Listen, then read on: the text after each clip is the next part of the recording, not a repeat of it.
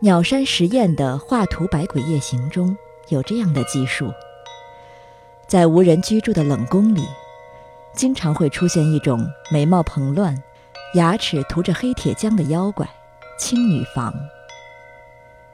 青女房原本指那些少不更事的黄毛丫头，不过鸟山石燕所说的青女房，指的似乎是一种女幽灵般的鬼怪。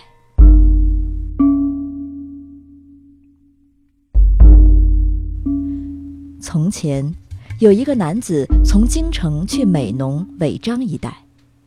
他深夜出发，刚上路不久，便遇到一个身穿青色衣服的女人。请问，民部大夫的家在哪里？能否请您带我去呢？在女子的请求下，男子不情愿地将她送到了民部大夫的家门口。本以为女子会向自己道谢，然后说明来历。但那女子却像从人间蒸发了，瞬间消失得无影无踪。紧接着，就听到民部大夫家有人死去，大家忙乱起来。男子觉得毛骨悚然，立刻取消了自己的出行计划。次日，他向朋友打探民部大夫家里发生了什么。朋友说，被民部大夫抛弃的妻子化成幽灵。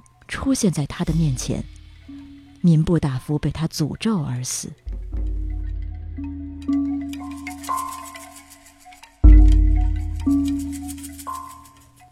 这是记录在《今昔物语集》中的故事。本故事选自南海出版公司出版的《妖怪大全》，水木茂著，王维信译，程涵播讲。